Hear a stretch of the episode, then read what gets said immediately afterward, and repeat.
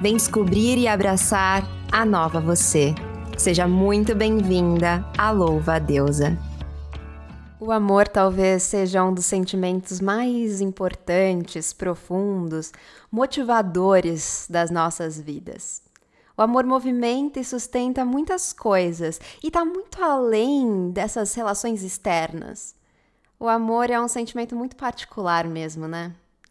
O amor é algo que talvez nenhuma de nós saibamos explicar completamente, mas a gente busca o tempo todo na gente e nas outras pessoas também. O amor, apesar de intenso, pode ser leve e saudável. Mas ué, existe um amor que não é saudável? É, insetinha. Tem tanta coisa que a gente ainda não sabe nesse mundo ou que nem nos foi permitido saber. Hoje a gente vai falar sobre esse amor que vira transtorno.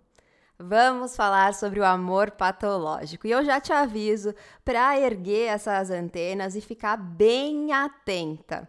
O voo vai ser daqueles. Bora lá?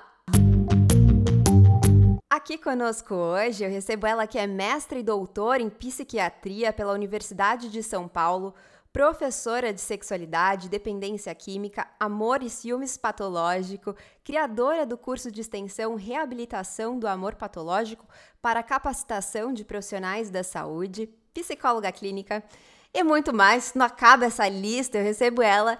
Eglaci Sofia, seja muito bem-vinda. Obrigada, obrigada, Sofia, obrigada, louva deusa. Espero que a gente tenha aqui uma conversa muito proveitosa, com certeza será com essa introdução que eu adorei, né? Já está valendo. Vamos lá. Vamos lá, eu te confesso aqui, né? Te contei agora há pouco, mas vou contar para as nossas insetinhas que eu estava ansiosa por esse episódio desde a temporada passada, porque a gente teve essa ideia quando a gente estava falando sobre ciúmes patológico. E eu falei, gente, eu preciso entender o que, que é esse tal de amor patológico. Vamos entender hoje, então bora lá. Eu queria começar entendendo né, se é isso mesmo. É, é verdade esse bilhete de que o amor ele pode ser um transtorno. Como isso? Sim, ele pode ser um transtorno e depende do que, o que você quer dizer com a palavra transtorno, né? Quando eu ouvi você dizendo na introdução, eu também fiquei um pouco curiosa, por quê? Porque nós, da psiquiatria, da saúde, costumamos usar transtorno como uma palavra que designa uma doença. É um transtorno psiquiátrico, como depressão, ansiedade, é, é, transtorno obsessivo compulsivo, tudo isso nós chamamos de transtorno, por quê? Porque está estipulado, definido nos livros, como eu brinco dos médicos, né? Que é o DSM-4, o CID. Então, tudo isso fica estipulado ali como um transtorno psiquiátrico.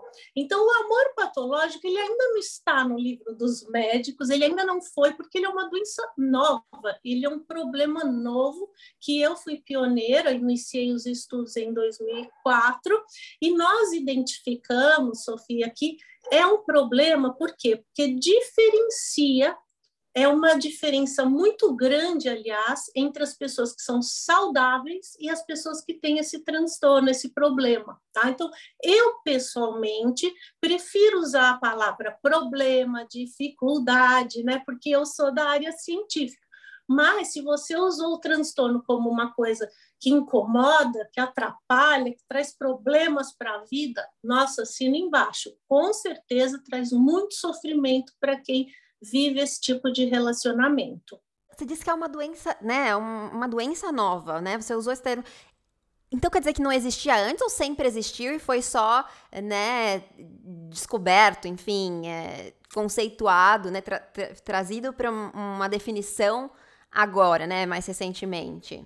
Não, é um, é um problema, é uma dificuldade uma que dificuldade. sempre existiu, né? Nós sabemos atra através até dos filmes, né, da, da questão da história, né, os amores de sofrimento, os amores que nunca dão certo, né? Tem um filme muito interessante da Camille Claudel, é o nome do filme, que era uma auxiliar do Rodin, É um filme muito antigo, né? Que traz toda essa questão do sofrimento dela, aliás, muito grave, que levou a ser internada e até a morrer no manicômio, né? Então, esse é um, um problema muito antigo, porém, no Brasil, Sofia, nós não tínhamos ainda estudo científico sobre esse problema que nós, lá no Instituto de Psiquiatria da USP, nomeamos de amor patológico. Lá fora já existiam outros estudos, por exemplo, né, com outras nomenclaturas, Love Addiction é muito conhecido lá fora, né, já existem vários livros, estudos, etc. Mas no Brasil é um conhecimento novo, é um estudo novo, tanto que depois desse estudo todo, que eu fiz durante 10 anos lá no Instituto de Psiquiatria, eu criei um curso, né, um curso de reabilitação do amor patológico, para que outros profissionais de saúde do país inteiro possam também ajudar e tratar de uma forma efetiva as pessoas que sofrem desse problema e que antes não tinham tinham ajuda. Por quê? Porque os profissionais, seja psicólogos, psiquiátricos, psiquiatras e psiquiatras, eles não sabiam como avaliar, eles não sabiam quais eram os critérios diagnósticos para o amor patológico. Então, muitas vezes, era muito confuso, né? Eles, às vezes, diagnosticavam como ansiedade, como uma depressão, como um toque, né? Mas não percebiam que era um problema específico, né? Então, inclusive tem uma situação que é bem interessante, quando eu comecei esses meus estudos em 2004, nós estávamos lá no Hospital das Clínicas entrevistando uma parente, que era uma irmã de um jogador patológico porque não existia amor patológico, mas existia jogo patológico, né? Então lá ela começa a contar que ela tinha um problema e que ela não conseguia largar do ex-marido, embora ele estivesse há 20 anos longe, já tinha uma outra família, já tinha outro filho e ela ainda ficava tentando ver onde ele estava. Será que eu consigo através da filha trazê-lo de volta? Então toda essa situação nos mobilizou a estudar e depois a vir a montar até um ambulatório específico de amor e ciúme patológico. Então, é, é um problema que não tinha conhecimento ainda nesse ambiente todo científico e psis, né, da área da saúde, e que hoje muitas pessoas estão tendo acesso e muitas pessoas que sofrem estão podendo ser tratadas de uma maneira efetiva, específica para aquela situação. Que importante isso. Até me emocionei aqui, porque eu imagino a diferença que isso não, né, não faz na vida de tanta gente. É muito importante, né? É, essas pesquisas, é muito importante fomentar, inclusive, né, a pesquisa, a ciência no nosso país. É, mas eu fiquei, né, a gente aqui tá falando sobre isso já, mas sem saber quais que são os sintomas, quais que são os, os de fato, né, na prática, no dia a dia, como que se dá esse amor patológico? Me explica. Sim, através dos nossos estudos, né, que nós estamos conversando, conhecendo um pouquinho hoje, nós conseguimos estipular, né, até publicar estudos científicos sobre os critérios diagnósticos para amor patológico, né? E como que a gente chegou a eles, né? Com o raciocínio da psiquiatria que foi né, nós comparamos os critérios diagnósticos da dependência química com o amor patológico.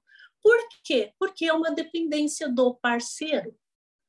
E nós percebemos que são exatamente os mesmos critérios diagnósticos. Por isso que as pessoas que trabalham com dependências, seja química, seja dependência comportamental, como dependência de jogo, compra, sexo, também se interessam pelos nossos cursos, porque é um tipo de dependência, né? Então, quais são esses critérios diagnósticos que também são da dependência química? Primeiro, né, Uh, sintomas de abstinência.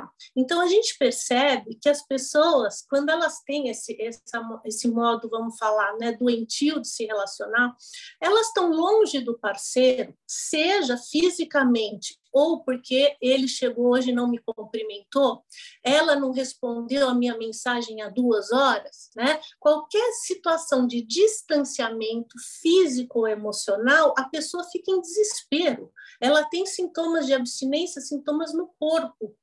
ela tem letargia, agitação, insônia, para de comer, fica com dores musculares. Então, assim, esses sintomas, quando eles vão para o corpo, nós chamamos de abstinência, e é uma das características para incluir no seu critério de amor patológico. Outro, a pessoa cuida excessivamente do parceiro ou da parceira. Ela tenta dar foco, dar atenção para suas coisas, mas ela não consegue. Às vezes a gente recebe um paciente, ele diz: "O, doutora, a semana passada eu falei para mim mesma, eu não vou desfocar do meu trabalho, eu vou investir tudo aqui, eu vou dar o máximo até para esquecer daquele traste". E eu digo: "Quanto tempo levou?" Dois minutos. No terceiro, eu já estava vendo se ele estava online, no WhatsApp, eu já estava vendo aonde que ele foi, eu já estava perguntando porque não me respondeu. Ou seja, a pessoa não consegue parar de cuidar, de dar atenção, de, de focar no outro e, consequentemente, desfocar de si próprio. Terceiro critério, ela presta esses cuidados, essa atenção ao parceiro de uma maneira excessivo. Isso é muito importante, sabe, Sofia? Porque muitas pessoas me perguntam: puxa, mas é, cuidar do outro, dar atenção, não faz parte do relacionamento, né? Esses critérios estão muito exigentes, né? Eu digo: não, não é bem assim. Tudo depende em psicologia da quantidade. Né? Então, uh, qualquer característica nossa pode ser saudável ou não, dependendo se ela é muito baixa ou muito alta, dependendo se você tem controle sobre ela ou não. E essas pessoas, elas não têm controle sobre o comportamento. Elas tentam parar e não conseguem. Elas deixam os cuidados com o filho, com, com a família, é, com o seu próprio trabalho, como eu citei, né? Então, essa perda de controle, ela está ela tá sempre permeando um diagnóstico, tá? Outra coisa, né? Às vezes ela usa técnicas para controlar é, o outro e usa de, de modo, vamos falar, excessivo, né? Então ela fala, puxa vida, né? É, eu vou uh, hoje chegar em casa, estou com saudade do meu filho, vou trocar a fralda, vou ficar grudada nele a noite toda, porque eu tive que voltar a trabalhar e estou morrendo de saudade e tudo mais. Chega lá, né, ela vê que o marido está bravo porque ela não passou a camisa dele, né? Então você vê, ela não consegue, ela tem que usar algum jeito de voltar a controlá-lo, dele voltar a ter atenção. Ela larga o filho e vai passar a camisa. Então, é uma coisa muito grave, porque a pessoa acaba realmente abrindo mão né, de si própria em função de controlar o outro, em função de ter essa sensação de controle do outro, porque no fundo a gente nunca controla o outro, né? Mas é uma tentativa, né? Vamos falar ansiógena de tentar segurar esse parceiro ou essa parceira. Quinto critério, a pessoa abandona literalmente os interesses e as atividades dela. Num relacionamento saudável, Sofia, a pessoa se desenvolve, a pessoa cresce, um ajuda o outro, né? No que é melhor, puxa o outro, incentiva, apoia. No amor patológico, a pessoa fica estagnada ela pode e muitas vezes tem até ah, habilidades mentais muito boas. São pessoas que trabalham, que têm vida, que têm família, como nós, né? Mas o que acontece quando fala dessa área relacional, né? É tira, suga a sua energia de modo que ela fica parada onde ela estava quando iniciou esse relacionamento, porque ela abandona, ela não investe na carreira, no estudo, nela própria. Um exemplo que eu sempre dou, que eu gosto muito, né? Eu gosto muito de dar exemplo, que eu acho que vai fazendo né, com que as pessoas possam se apropriar desse diagnóstico de uma forma mais completa, né? Às vezes até sentindo na pele quem já passou, é, é, uhum. são os grupos de terapia lá no HC. Né? A gente iniciava os grupos, as pessoas vinham totalmente assim desleixadas, negligenciadas, tristes, deprimidas, com o passar das sessões, a gente olhava e falava, não, é a mesma pessoa, né? Porque ela vinha com um caderno embaixo do braço, com um brinco novo, com um batom, ele vinha todo lá com gel no cabelo. A gente olhava e falava, nossa, né? Por quê? Porque a gente vê a transformação do autocuidado, do amor próprio, da autoestima, que faz com que a pessoa retome os seus interesses que antes havia deixado. Último critério diagnóstico é uh, apesar da pessoa ter uma consciência de tudo isso que eu te falei, de tudo isso que a gente está conversando, né? Ela não consegue nem sair da relação e nem melhorar. Esse é um critério importantíssimo, porque às vezes a pessoa pode estar nessa relação sem saber, ou por temporariamente, né, até perceber alguma coisa e depois vai embora. Não, a pessoa com amor patológico, ela sabe. Né? A frase principal que a gente ouve né, no ambulatório, no consultório, é: eu estou preso, eu estou presa numa relação. Eu sei que está me fazendo mal, que eu não consigo sair daqui, mas não dá para fazer outra coisa, porque eu morro de medo de estar sem essa pessoa. Eu tento e não consigo, então eu me sinto preso. Então, essa consciência, sabe, Sofia, dessa situação que se encontra, e mesmo assim não conseguir nem melhorar e nem sair, faz parte de um critério diagnóstico muito importante para a gente avaliar o amor patológico. Nossa, eu tô aqui impressionada e, e, assim, até ligando os pontos, assim, de relações que eu já observei a uma certa distância, né? A gente tá sempre. Eu gosto de dar uma olhada, assim, nas relações a uma certa distância. E até, né, alguns pontos também em algumas relações que eu vivenciei também, né? Mas eu fiquei pensando também sobre. Me pareceu em alguns momentos, e a, a, depois ao longo da sua fala eu fui eu mesma respondendo a minha questão, né? Porque me pareceu muito uma ligação com a. aquele sente a paixão, né? Aquela que no começo dos relacionamentos, a paixão, você não consegue se concentrar em nada, só pensa na pessoa, às vezes você deixa de fazer coisa, tá, tá, tá. Só que você não. Eu, pelo menos, nunca que estive apaixonada, me sentia necessariamente presa à relação, é, não sentia que era necessário aquilo para minha sobrevivência, que eu não saberia, né? Enfim, acho que é aí que diferencia um pouco, né? É, é muito perfeito o que você está falando, tá? Porque aí confunde, né? Porque por um lado diferencia, por outro lado parece com paixão, né? É. Que é o que você está dizendo e que eu gostaria até até de, de poder esclarecer, porque se você Sim. ficou com essa dúvida, provavelmente muitas pessoas ficam, né? Porque, uhum. veja, a paixão, né, aquela que a gente conhece, sente, curte, vive, né, se emociona, é, um, é, é uma fase do relacionamento inicial, né, que todos nós vivemos e que é muito prazerosa, que é muito boa, que ninguém está lá por, por, por não conseguir sair, que ninguém está sofrendo, ao contrário, acha que achou tudo que precisava na vida para ser feliz, não preciso comer, não preciso respirar, não preciso trabalhar mais, vivo aqui na cama feliz. Né? É. Então, o sentimento da apaixonado é muito, é muito bom, né? muito positivo, porém, a paixão ela tem duração. Ela, segundo os estudos, dura de seis meses a dois anos. Então, quando nós né, estamos falando dessa paixão saudável, é uma paixão que tem limite. Terminando essa paixão, o que acontece? Duas possibilidades os dois vão para uma relação de amor estável, sem aquela turbulência toda, porque senão ninguém sobrevive. Não. Né? Voltam para a vida, para as relações, para o trabalho, é, voltam no sentido de investir, né? E, e crescer também, né?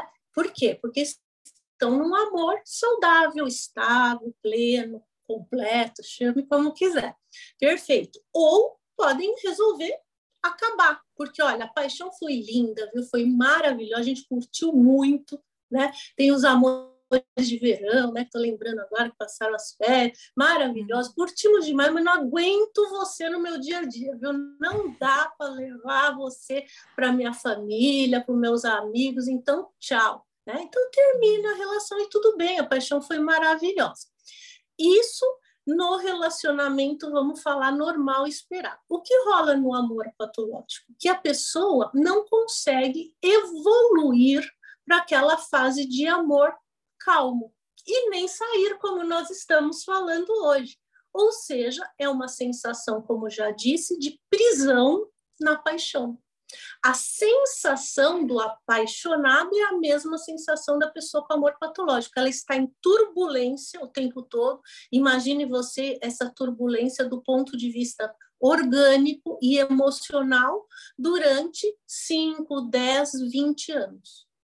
Por isso que leva, né? E o nosso trabalho é muito bonito, porque ele pode até prevenir uma série de transtornos para a vida, seja físicos ou emocionais, mentais, né, como é a depressão, a ansiedade, riscos de suicídio, porque se uma pessoa fica tanto tempo nessa turbulência, nesse conflito, né, nesse sofrimento tão grande, com certeza o corpo vai gritar, o emocional vai gritar, o ambos.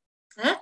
Então, é, é muito importante a gente entender que, que, é saudável o sentimento da paixão, né? Mas que ele precisa evoluir, como, como a gente, né? Como um ser humano, como tudo nessa vida evolui. Se ficou preso, virou problema. Perfeita, nossa, perfeita. Ficou bem claro para mim agora. Eu fiquei pensando assim, tem alguma ligação, o amor patológico, né? Essa forma de amar meio obsessiva, eu posso falar que é uma forma de amar obsessiva? Você pode falar viajando. que é uma forma de amar obsessiva, é, mas você não pode falar que é um transtorno obsessivo, obsessivo compulsivo, compulsivo, que é um outro problema chamar, que a gente chama de toque, né? A gente apelida, né? Que é abreviação, mas é um outro transtorno psiquiátrico que poderia até estar associado ao amor patológico, mas segundo nossos estudos não está associado, tá? Mas você uhum. pode dizer que é uma obsessão pelo parceiro. Certo. E essa obsessão, né, ela tem a ver, alguma ligação com a infância, assim, com a forma que a gente os amores que a gente observa na infância, né? Por exemplo, na, na minha casa, é, eu observei esse tipo de amor. É uma coisa que eu, eu aprendo. Você realmente faz perguntas muito interessantes e muito importantes. A causa, né? Porque quando a gente sabe a causa de um problema, a gente vai né, se entender. Isso já é um passo, eu digo para todos os meus clientes: se entender já é um grande passo. E segundo, né, nós somos profissionais de saúde, a gente vai também ter muito mais material para poder trabalhar. Né? Então, veja, na verdade, Sofia, a gente apreende, é, incorpora, apreende dois ex, tá? Incorpora uh, essa maneira de amar patológica desde as primeiras relações da nossa vida. John Bowlby, um importante psiquiatra super conhecido né, nessa área, ele pesquisou a relação mãe e bebê. E ele percebeu que nas primeiras relações, em geral, a gente fala mãe, mas é o cuidador. Quem ficou mais próximo, em geral, é a mãe, mas não necessariamente, né? Já passa ali naquela relação um modo, uma maneira de se relacionar que pode ser saudável, né? Que seria um apego seguro, como ele chamou, né? Onde a criança fica segura, tranquila de que aquela mãe está presente. Então, quando ela vive, por exemplo, uma situação amedrontadora, nova na vida dela, sei lá, ela teve que ir para a escolinha e ficar sozinha, depois ela teve que ir para o acampamento, depois ela teve... então ela, a, a mãe ou o cuidador passa uma segurança para aquela criança, que mesmo essas situações, a mãe está perto, está junto. O que, que acontece? A criança absorve uma segurança interna, aprende, né, como eu disse, e na vida adulta, no relacionamento amoroso, ela se mantém segura. Não é porque o outro não me respondeu em cinco minutos que ele sumiu. Né? Eu fico segura, aguento esperar, que daqui a pouco ele responde, porque ele não deve estar podendo, estar trabalhando, estar tomando banho. Né? Então, você vê, essa segurança vem de lá, assim como a insegurança também, né? Que, são, que é o tipo de apego, né? Ansioso ambivalente, como chamou John Bowlby, que é aquele tipo de apego onde a criança nunca tem uh, certeza se aquela mãe vai estar presente ou não. Presente, entenda como presença emocional, tá junto, tá apoiando, né? Porque às vezes pode estar fisicamente, mas brigando, né? Rejeitando abandonando quando ela erra, quando ela mais precisa. Um exemplo que eu posso te dar disso é assim: imagina uma mãe que hoje entra em casa, né, chegando do trabalho de novo, né? Então assim, ela vê todos os brinquedos espalhados no chão, aquela bagunça, aquela zona, ela fica brava e aí ela fala: "Ô oh, filho, por favor, né, cheguei do trabalho, estou cansada, vamos arrumar essa droga?" Outro dia, ela está de mau humor, porque o marido não respondeu as mensagens, né? Então ela não aguenta, ela está insegura, e aí ela vê a mesma bagunça em casa, ela chega e chuta tudo e fala: Olha, eu não olho mais para tua cara. Você não aprende. Acabou.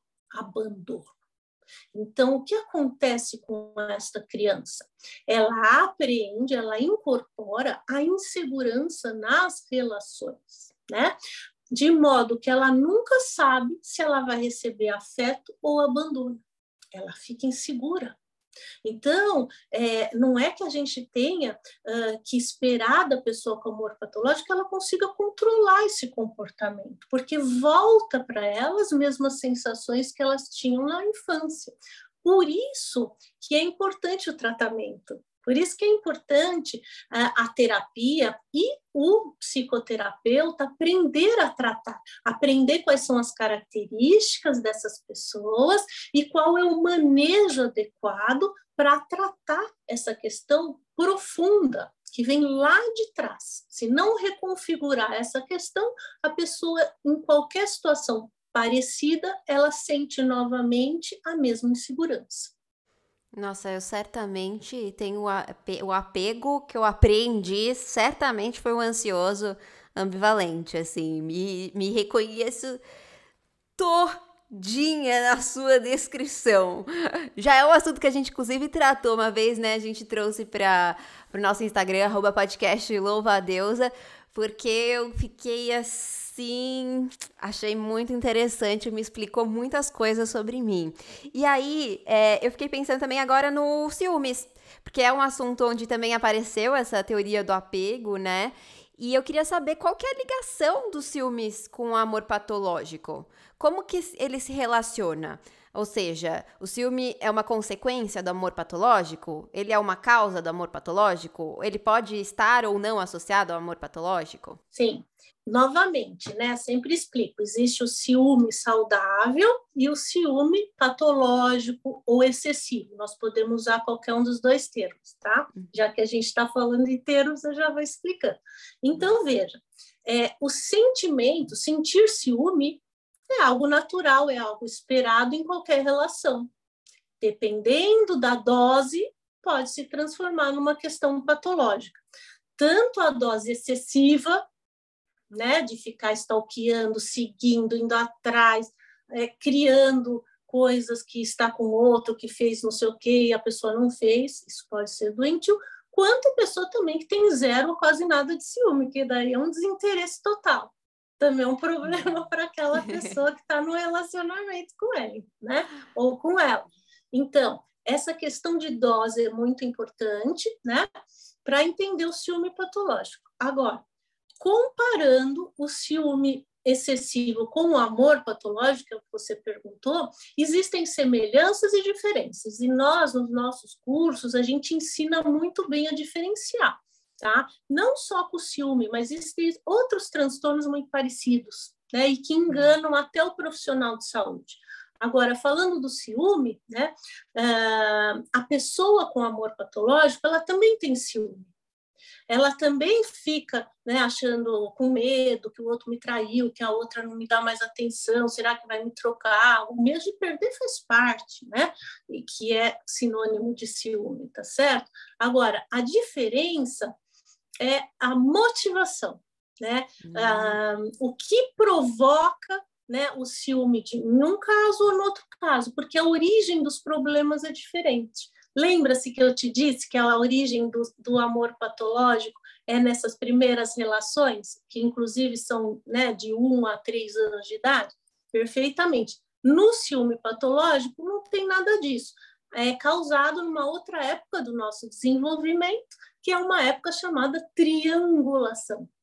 Né? É uma época onde a criança, né, ela precisaria de um apoio dos pais para conseguir se desenvolver sem ser ciumenta, conseguir sair da relação simbiótica com pai ou mãe e ir para a triangulação e para o grupo sem ficar insegura. E isso acontece em torno dos cinco anos de idade, né? quatro, seis, enfim. Tá? Estou falando bem teoricamente, isso é bem variável.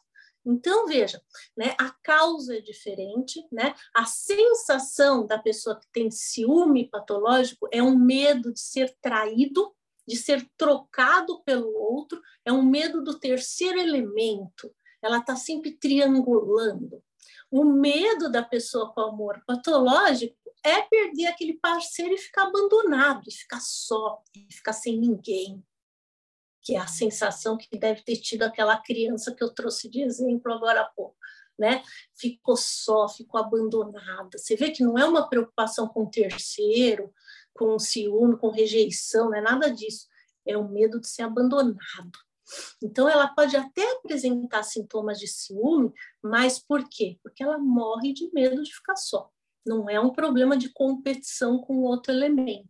Tá? Esse é um diferencial, sabe, Sofia? Existem outros que nos cursos a gente ensina as pessoas exatamente a conseguir avaliar cada problema e até a tratar de forma diferente, tá? Porque eles são muito parecidos, mas têm as suas diferenciações. Outra que eu queria te comentar, que é bem importante e fácil de diferenciar para todo mundo que está ouvindo a gente, é a questão da agressividade. Existem casos, né, que a gente super ouve na mídia, né, do, dos crimes passionais, né, e hoje em dia, depois de pandemia, tudo triplicou, quadruplicou, né, a violência doméstica, todo mundo está sabendo quanto é uma coisa grave e que está bem pior. Então, veja, né, é, é, esses crimes, né, por ciúme, por traição e tudo mais, eles são uma agressividade, né, ao parceiro, né? É uma pessoa pode até matar esse parceiro para não ser trocado. Né? Então a gente não pode dizer que isso é amor patológico, porque amor patológico, a pessoa ela é dependente daquele parceiro. É a mesma coisa que eu dizer para um dependente de cocaína acabar com a cocaína. Ele não vai fazer isso, ao contrário, ele ama a cocaína, ele quer perto, né? Agora você vê, o ciumento faz. O ciumento ele é muito mais heteroagressivo, como a gente chama, e a pessoa com amor patológico ela é mais autoagressiva. Ela se negligencia, ela se prejudica na relação, ela se abandona na relação, né? A exemplo do que ela aprendeu desde as primeiras relações. Tá? Então é bem diferente esse perfil aí dos dois, e ao longo do tempo a gente vai aprendendo aí a olhar até pela cara, né? A turma, as tribos são diferentes também. Nossa, eu tô passada. Eu tô achando que tudo que eu achei que eu tive ciúmes a vida inteira era amor patológico, na verdade. Assim, tá caindo uma, tanta ficha aqui. Gente, passada. E agora eu fiquei curiosa se esse amor é, patológico, ele é sempre com relação a essas relações romântico, romântico-afetivas, assim. Se eu posso ter amor patológico pelo meu filho ou por, sei lá, pela minha irmã, isso pode? Não pode. O, a definição de amor patológico tá, é o comportamento de cuidar de uma maneira excessiva e sem controle do parceiro em um relacionamento amoroso. Isso é muito hum. importante, né? Por quê? porque ele tem esse recorte de definição, tem um recorte, como a gente conversou, sobre o diagnóstico, né? Quais são os critérios, os seis critérios, para a gente poder também tratar corretamente. Então, a gente não pode confundir, por exemplo, é, transtorno de personalidade dependente, que é essa pessoa que eu acho que você está se referindo, né? Que parece com isso, tá? Porque diagnóstico só se faz com o paciente, tá? Ali perguntando tudo, investigando durante uma hora. Mas vamos falar que é uma pessoa que vai viajar com os amigos, aí os amigos vão, sei lá, né? Uh, usar uma droga, aí ele usa junto, aí ele já quer usar para sempre. Aí depois que ele volta, ele quer continuar grudado nos amigos para sempre. Aí ele começa né, assistir nosso podcast, aí ele quer ouvir só este para sempre. Né? Ele vai aprender muito, né? mas ele também vai estar preso né, num transtorno, numa dependência. Né? Então, você vê todas essas questões né, da pessoa que se de, é, fica dependente, fica preso, fica uh, abre mão também da vida, mas por tudo, por todas as pessoas, né, que é ligado também a uma carência afetiva muito grande, mas é um outro transtorno que precisa também ser tratado de maneira específica com outras outras vamos falar outros manejos, né, outras técnicas para ajudá-lo a entender por que, que ele gruda em tudo, por que, que ele não consegue estar tá só, né? Porque ah, muitas vezes o sentimento de não conseguir estar só, ele pode ser causado não só porque eu não consigo estar só, mas porque quando eu estou só, eu começo a achar que eu não vou dar conta da vida, que eu vou estar só para sempre. Então, entender qual é essa causa e tratar é muito importante, mas não é igual ao amor patológico. Eu realmente. Depois a gente vai marcar um horário aí, porque eu tô entendendo várias coisas. Mas existe relação que tem duas partes com amor patológico? Uau, você traz tanta pergunta boa que eu fico tentando segurar a última, o último comentário para não esquecer a próxima. É assim, né? Porque você vê, você traz coisas muito interessantes, né? Quando você fala, só um comentário rápido quando você fala, eu já vivi tudo isto, né? Isso é muito bom, porque muitas pessoas que estão nos ouvindo estão sentindo a mesma coisa. E mesmo as pessoas da área científica, quando eu fui dar a primeira aula né, sobre amor patológico numa outra universidade concorrente a que eu estava, o professor lá, né, chefe do ambulatório, falou: Oi, Glauci, mas isso aí todo mundo tem. Eu já vi muita gente com isso, como assim? E aí eu sempre explico. A sensação todo mundo pode já ter vivido. Experimentar maconha na adolescência, a maioria dos adolescentes pode ter experimentado. Se transformar num dependente de maconha já é outro problema. Não conseguir sair e nem melhorar é outro problema. Continuar um adolescente para sempre é um outro problema. Então, a gente precisa sempre entender que o sentimento, todo mundo, a maioria das pessoas na adolescência, uma vez na vida, viveu. Mas, se você conseguiu né, superar, sair, melhorar, entender, levar aquele aprendizado do que você sofreu para uma relação ser, a próxima relação ser melhor, maravilhoso, saudável, você não está presa naquela doença tá? Então, é, é, é, se diferenciar, eu acho muito importante, a gente deixar claro. E aí, então, agora eu vou pedir para você me ajudar e repetir a outra pergunta. Eu vou, mas eu fiquei agora, eu fiquei agora estou presa nessa aí também, assim, de que então se eu tenho, né, o amor patológico, ele é especificamente por uma única pessoa, eu não posso ser uma pessoa, não, é, não tem a ver com essa pessoa que, de repente, tô numa relação, aí tô vivendo esse amor, que, né, com todas essas características, aí, por algum motivo, essa relação acaba, geralmente não é pela pessoa, né, pelo que eu entendi, provavelmente vai ser pela outra, mas me envolvo com outra pessoa e aí vivo de novo tudo isso, não pode ser assim, é sempre uma por uma única pessoa? Então, eu volto a fazer essa comparação com o uso de drogas, porque às vezes esclarece muito, né? A gente está mais acostumado a ouvir. Sim. Então, uma coisa é eu, uh, eu começar a experimentar maconha, né, que é uma única droga, e conseguir sair. Outra coisa é eu ter abuso de maconha, né? Então, tenho vários episódios desse mesma situação na minha vida, né? Ou com outras drogas também, aí é uma coisa repetida. E outra coisa que acontece também, que é até mais grave, é eu ficar preso na própria maconha durante 20, 30 anos da minha vida, tá? Então, existem todas as situações de uso, vamos falar assim, de abuso e de dependência. Existem casos que a gente viu a pessoa ficando dependente, aquele que eu contei logo no início, né, da nossa conversa, pessoa dependente do ex-parceiro durante 20 anos e não conseguir né, ter outro relacionamento, que é um caso muito grave, mas existem casos de pessoas que a gente fala, tira de uma tomada, põe outra, que vai repetindo o modelo de relação de um para o outro, né? E existem as pessoas que lidam com isso de uma forma mais saudável, que eu acabei de explicar para a gente aqui entender, que é a pessoa que viveu uma situação dessa e conseguiu superar, conseguiu né, é, elaborar tudo isso e até assim, né, e utilizar de tudo isso para um aprendizado, para uma nova relação mais saudável, tá? Agora, Uh, indo para outra pergunta tua, que também é excelente, é: existe amor patológico dos dois lados? Não, não existe.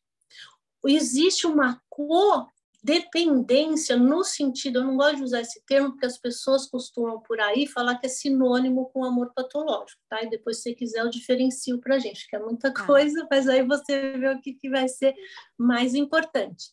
É, um, tá existe um, duas pessoas dependentes uma da outra para algo que cada uma precisa. Vamos supor que uma pessoa não consegue se cuidar na vida, né? Se cuidar, se alimentar bem, se vestir direito, ela é negligente. E o outro cuida, no primeiro momento ela sente muito bem, ela fala: "Nossa, né? Agora eu tô feita". Arrumei quem faz o um negócio para mim. Só que essa outra pessoa né? Também tem um outro problema, por exemplo, que ela não consegue julgar ou se avaliar, saber se ela faz bem ou mal alguma coisa. Ela precisa ficar perguntando o tempo todo: você acha que eu fiz bem? Né? Você acha que eu devia ter falado outra coisa? Então, aquele outro é bom nisso, ele começa a fazer. Não, eu acho que você fez, eu acho melhor você fazer daquele jeito. Né? Então, você vê, um julga para o outro e o outro cuida para esse um. Então, assim, tem uma dependência dos dois lados em algo que ele não conseguia fazer sozinho, em algo que faltou ali da infância. Então, eles meio que se complementam nessa doença, como a gente chama, tá? E isto existe. Mas a característica do amor patológico é querer cuidar, todos esses critérios que nós falamos, né? Em geral, é de um lado só. E em geral também, vou falar, eu sempre falo em geral, mas é sempre, quase sempre, né? Se você observar por aquele livro Mulheres que Amam Demais, que é super conhecido, né? É, sobre o grupo MADA, né, que é a base do grupo MADA, né, escrito pela Robin Norwood, que é uma americana terapeuta de casais, o que, que a, a gente observa ali? Que os parceiros das pessoas com amor patológico, eles são pessoas que são distantes, que também abandonam, que também tem aquela característica, Sofia, similar a quem ela fez os primeiros vínculos na infância. Então, isso a atrai, porque é familiar para ela. Ela não aguenta, ela sofre, mas atrai. As pessoas que são carinhosas, que são atenciosas, que, que conseguem ter um relacionamento saudável, né, que tratam bem, elas são tidas como sem graça, enfadonha, sabe? Não aguenta essa pessoa, né?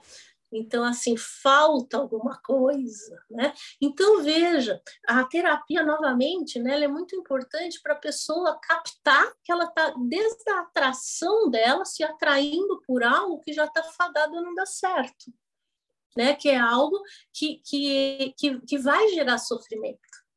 E aí vem uma outra pergunta, né? Que eu já, já imagino que você vai fazer pela nossa sintonia. Vem uma outra pergunta. Ah, mas tratar amor patológico, então, é terminar o relacionamento? Não, Era não é. exatamente é. o que eu ia te perguntar agora. Exatamente. Tá vendo a nossa sintonia?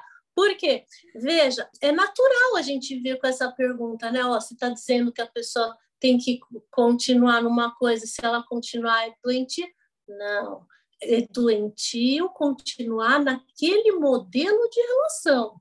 Se ela conseguir, através da terapia dela, propor um novo contrato, como eu brinco com meus pacientes, propor um novo modelo de relação saudável, sem aquelas características que a gente conversou, e o outro também quiser e puder, perfeito. Aí já é uma nova relação. Então, não é que ela terminou aquela, mas ela começou uma nova relação com uma nova pessoa numa nova proposta. E isso é muito possível. E existe cura, né? Entre aspas, eu entendi que, né, não se fala de transtorno e tudo mais, é uma dificuldade. Mas existe como é, eu sofria de amor patológico, fiz, a, né, tô fazendo terapia, tá, tá, tá, e de repente eu chego nesse ponto em que eu já não tenho mais o amor patológico, é algo que eu preciso sempre observar em mim. Quando a gente fala, né, em dependência, de modo geral, é uma doença crônica. Tá crônica não significa que a pessoa vai, por exemplo, ser alcoolista e está caído na, na sarjeta para sempre. Ela pode ter uma vida normal se ela não provar álcool. Se ela provar álcool, ela pode ter uma recaída e retomar até muito mais grave do que ela estava antes. Então, ter essa humildade, essa consciência que você tem tendência, que tem a ver com a tua história, que tem a ver com a maneira pela qual você foi é, criado, que você aprendeu a se relacionar assim, que isso te atrai por causa disso, daquilo, daquilo outro, faz com que você passe a tomar um cuidado maior com pessoas que vão te atrair assim e até com você mesmo, para não repetir esses comportamentos que você já sabe que geram problema e até final de relacionamento, porque o outro em geral não aguenta. Ele fica sufocado e ele vai embora. Perfeito. Mas eu tô ouvindo essa conversa toda e falei, gente, me identifico muito com tudo que foi falado, me sinto assim. Qual que é o próximo passo? O que, que eu preciso fazer? Qual, quais são as soluções, os caminhos possíveis para mim? Terapia? Veja, é, eu acho que isso já seria terapêutico isso que você disse, né? Se eu estou ouvindo isso, já consegui me avaliar, me identificar, que é uma das coisas que a gente ensina no meu livro, Como Lidar com o Amor Patológico, é a pessoa se autoavaliar, né? Isso já é um passão, né? Porque ela já se entendeu, já se compreendeu, tudo bem, vai ficar angustiada porque ela não está se apropriando, né, de uma qualidade, de uma coisa positiva. É uma coisa que incomoda, mas saber qual é o problema é o primeiro passo para resolver qualquer coisa na vida. Então, primeira coisa é valorizar isso, sabe? É valorizar, é, é ver o lado positivo de você ter se entendido. E segunda é buscar ajuda. A ajuda pode ser de um profissional especialista na área, como a gente conversou. Nem todo mundo consegue avaliar e tratar corretamente. Tá? Lá no meu Instagram, que é arroba doutora.sofia, a gente mostra vários casos, é, tem lá o direct, tem várias pessoas que vão para lá para me pedir indicação. Lá, se me, me indica uma pessoa no meu estado, ou próximo à minha residência. Hoje em dia tem terapia online, mas tem gente que prefere presencial, ou prefere alguém que fale a mesma língua, né? já que no uhum. Brasil a gente tem várias linguagens.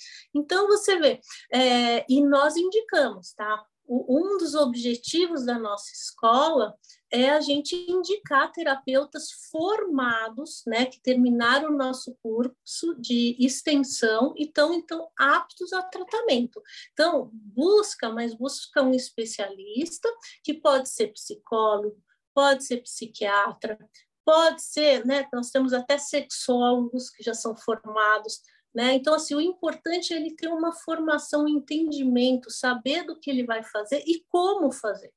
Né? Então, isso é muito importante. Você saber pedir indicação no lugar correto, que vai realmente ter resultado a sua melhora. Né?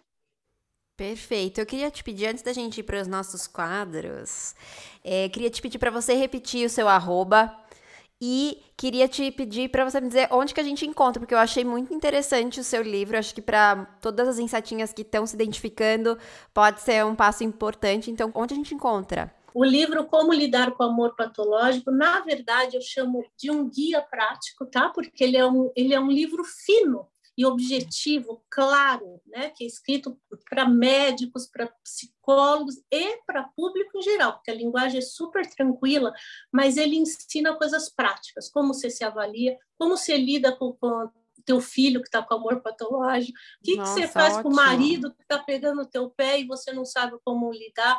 Então, ele ensina coisas práticas, tá? Ele é um guia prático, facílimo de leitura. Você pode adquiri-lo no meu site, né, que é o www.era-ap.com.br. Lá você tem acesso diretamente à Amazon e também à editora Rograph. Você lá consegue comprar ou nas próprias livrarias, né, diretamente também.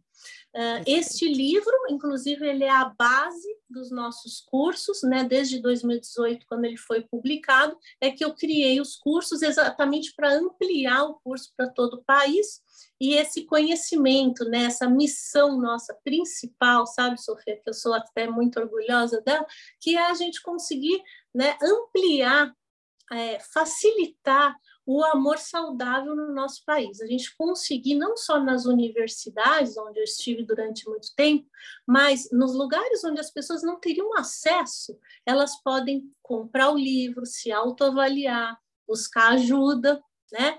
Você perguntou no Instagram, é arroba doutora.dra.eglaci com Y, Sofia com PH. Tá? Lá também pode falar comigo, eu sou super acessível para ajudar no que for preciso. É de se orgulhar mesmo, é de se orgulhar mesmo, porque é uma missão super linda e importante. A gente precisa chegar, né? Essas informações precisam chegar nas pessoas que precisam delas, né? Nas suas vidas. Eu vou te convidar nesse clima para vir comigo pro Joga pro Universo. No Joga pro Universo é assim: você vai me falar uma verdade e sair correndo. Aquilo que tá engasgado, que você tem pensado muito, é a hora que você fala, não precisa explicar. E eu não posso te perguntar nada. Então é aquele negócio que falei, deixei aí e fui. O que, que você joga pro universo hoje, Glaci? Será que você está confundindo amor com medo de perder? Um minuto de. Assim, fiquei sem palavras com vontade. Já, já dá pra gente fazer um, um outro episódio aqui, Glaci, com esse tema. Mas, enfim, jogo que segue. E por último, eu quero te convidar a comer umas cabeças comigo. Topa? Topo tudo. Então vamos pro Cortem a Cabeça. No Cortem a Cabeça, eu quero saber de você que situação te faria comer uma cabeça. Pensando na temática de hoje, que tipo de comportamento, que tipo de, né, tô pensando aqui até de repente de profissionais da área, enfim, que tipo de comportamento te faria ou situação te faria comer uma cabeça? Acreditar na ilusão de que uma pessoa mudou e vai te tratar muito bem, quando na ação ela não faz nada diferente. Perfeita, cirúrgica, certeira.